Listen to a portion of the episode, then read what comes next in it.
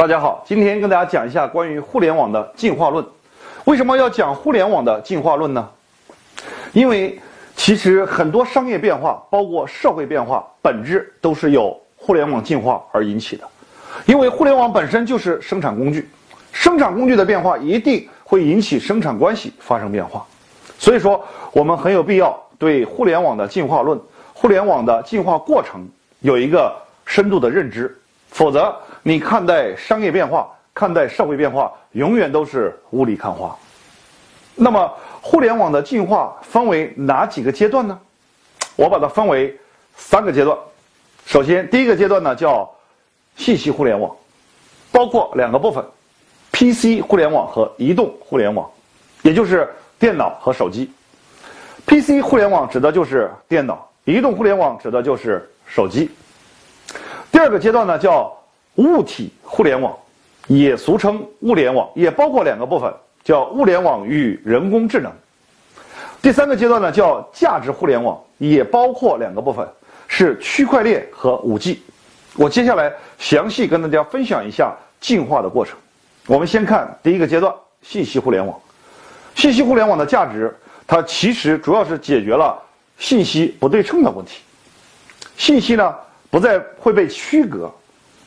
那些特殊渠道获取信息并牟利的二道贩子，贩子呢被淘汰掉了。我们想象淘宝、拼多多就行了。很多商家以前从这儿进货，从这儿进货，然后赚一个差价。但是淘宝的出现和拼多多的出现，导致了这些商家赚不到钱了。本质是因为他把这些信息牟利的这种渠道给你屏蔽掉，淘汰掉。这是第一个阶段，我们可以这样理解。那么第二个阶段呢？我们可以理解为叫物体互联网。其实本质上来说，就是物联网。我们经常讲到的物联网，它解决的是物品不衔接的问题。你可以说是产品不衔接的问题。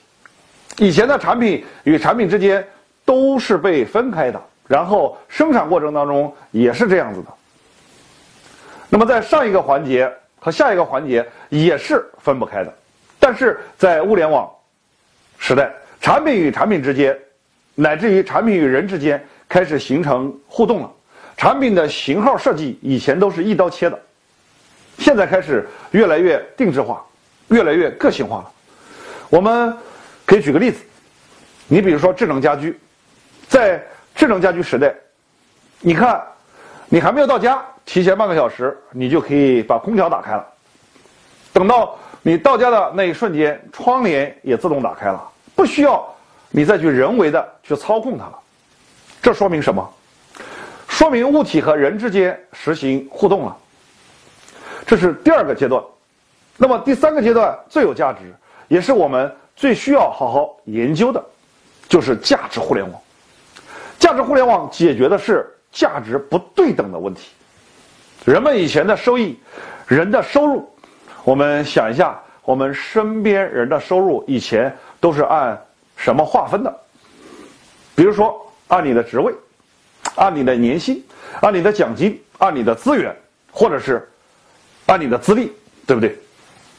但是在价值互联网时代，比如说区块链，它就可以使每一个人创造的价值得到。精准记录，并且随时兑现，也就是说，你的收入不再只是靠你的奖金、你的职位、你的年薪，而是靠你真正创造的价值。我们可以举一个例子，想想我们身边的那些朋友，再想想我们自己，一个公司的员工的收入是怎么算出来的？往往是你在进公司之前，公司呢就给你谈好了。比如说年薪八万，年薪十万，对不对？然后呢，稍微有一个浮动，比如说公司的效益如果好一点的话呢，那他就会从利润当中拿出一部分钱来，按照职位的贡献的不同，给每个人呢发一笔年终奖。这种分配方法呢，其实是比较粗放的，因为每个人最终拿多少钱，每个人一年能拿多少收入，一方面。看公司整体的效益，你公司效益不好，那也会下浮的。另一方面，你还要看还要看老板，还有你的上级对你的认知，等等。这点其实有点不太公平。想象一下，比如说你的领导、你的上司对你个人如果有成见的话，那么你的收入一定会受影响。所以说，这就是价值互联网需要去解决的问题。因为在以前，在传统的这个时代，我们每个人的收入呢，并不能真实的而精确的反映你所创造的价值。所谓价值互联网，就是为了解决这个问题而存在的。它可以让价值互相连通，并且自由流动。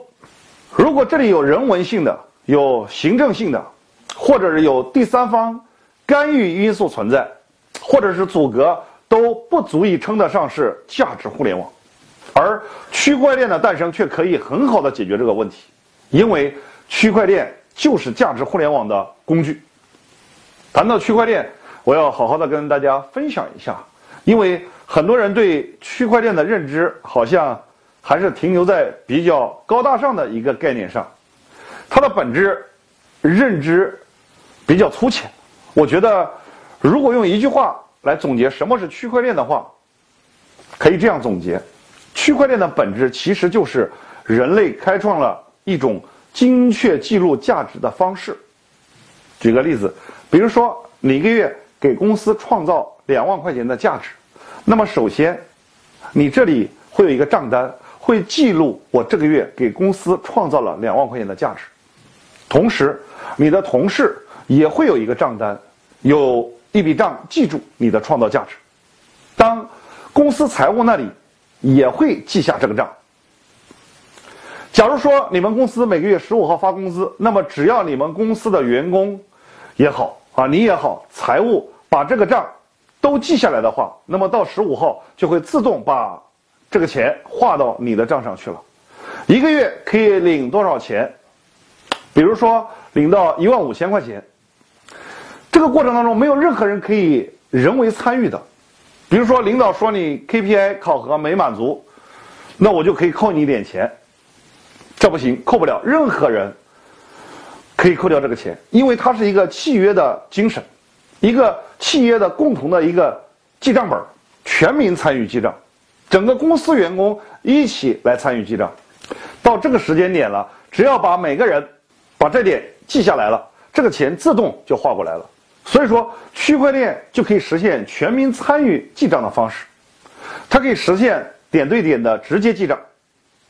价值互联网从此诞生了，这就是价值互联网的本质。其实，随着这个逻辑，我们可以想未来的生意是什么样子的。不只是说，我们说人的收入是这样可以分配下来的。其实，假如说你是做生意的，那么你的客户、你的消费者给你打了多少钱，你需要跟你的上游环节打多少钱，你需要给厂家打多少钱，这些也是每个人手里都有一个记账本的消费战略。有一个记账本，你的上下游环节有一个记账本，工厂上也有一个账本，一共来来回回进了多少钱，每个人应该拿多少钱，这个事儿先都是约定好的。比如说，一个产品厂家给你是六十块钱，假如说你卖给消费者是一百块钱，中间有四十块钱利润，那么这四十块钱的利润是怎么分？其实，在你们生意之前都已经分好了。比如说，你拿百分之十，有人拿百分之二十，厂家拿百分之三十，等等这样的。然后每一笔钱一旦进来之后，全部都会划给大家，没有任何人可以人工参与操作。所以说，我们顺着这个逻辑，可以推导一下未来的生意是什么样子的。我觉得会很有意思。未来的一切生意都是在光天化日之下进行的。你每一笔订单。都是众目睽睽之下产生的，你想坑蒙拐骗，你想欺上瞒下，其实门儿都没有。为什么呢？因为未来一定是区块链全部可以去充实应用的时代。每个人那里都有记账本，都可以把这个东西记下来，对吧？其实顺着这个逻辑，我们在想我们人的行为也是这个样子的。其实未来的一切行为都将在光天化日之下进行，每一个人的行为轨迹都会越来越透明，因为每个人的数据信息都将被轻易的抓取和汇总，而且很容易呈现出来。我们再举个例子，比如说你每天给谁聊了微信，给谁打了电话，你每天你的交通工具是地铁、是公交还是自己开车，你。去出差去哪儿了？你坐的飞机还是高铁？你住哪家酒店？跟谁一起住的？全部都是精确记录的。可能我们现在还感知不出来，因为现在还用不上。但随着未来信息互联网的普及，这些东西可以随时被调取出来。所以说，我们这个时候再看一下五 G 到底是干什么的。五 G 的本质。其实就是解决万物互联的，因为五 G 让那些价值、让那些数据流出更快，让那些数据自由共享，让价值按需分配。五 G 和区块链在一起，其实帮助整个社会搭建的是一个底层建筑。在底层建筑上面，每个人都可以很容易找到自己的目标，找到自己的客户，甚至你找到恋人。找合作伙伴等等都可以。所以说，在未来，我们千万不要再以为自己可以每天做那些事情没有人知道了，或者说自己偷偷的欺上瞒下藏一笔钱，然后把利润故意抬高一下，没人知道。以后这些全部都是被记录下来的，只要到关键时刻，所有的数据可以随时被调取。以前有句话叫。举头三尺有神灵，这句话以前好像听上去是一个比较浪漫主义的话。其实我后来总结了一下，在区块链时代，在价值互联网时代，也是互联网发展到最高阶段。